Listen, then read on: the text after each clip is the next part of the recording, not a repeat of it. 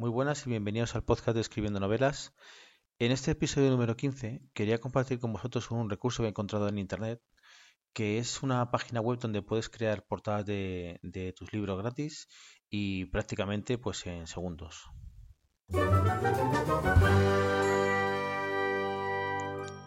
Bueno, esta página web eh, es adacin.com, dejo la dirección en las notas del programa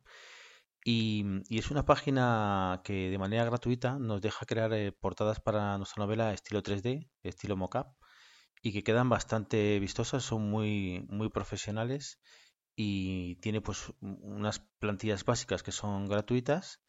y luego tiene un repositorio de, de más de 100, son como 130 plantillas que ya están prediseñadas bastante profesionales que tienen un, un, coste, tienen un coste de 60 euros más o menos, es una licencia de por vida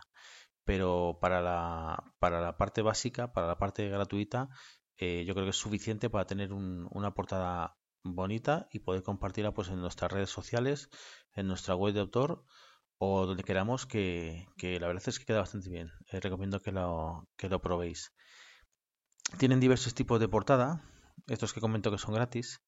que son pues de pues de tapa dura, como para Kindle, como si fuese pues la portada de un iPad o de un móvil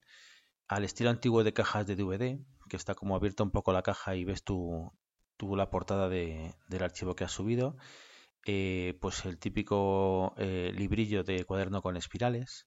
Y bueno, es muy sencillo porque la verdad es que pones tu dirección de email, subes la, la, la fotografía que quieres que, que, sea la portada y automáticamente te da un montón de... Bueno, en segundos te devuelve lo que tú has pedido para poder descargarlo y te enseña todas las opciones que habría si fueses premium.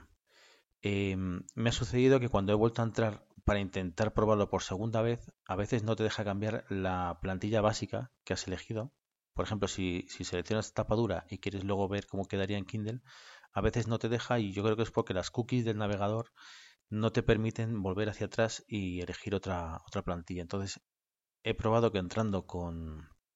en el navegador a través de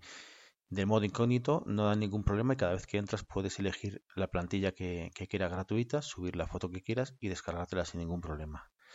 La página está en inglés, en inglés pero es bastante intuitiva, con lo cual no creo que, tengáis ningún problema. Y, la foto que se descarga pues es en formato, en formato PNG, que es formato transparente para poder subirlo sin problemas a, donde quieras, a tu página web o donde, o donde lo decidas. Eh, como he dicho, dejo la fuente en la nota del programa y nos vemos en el siguiente episodio.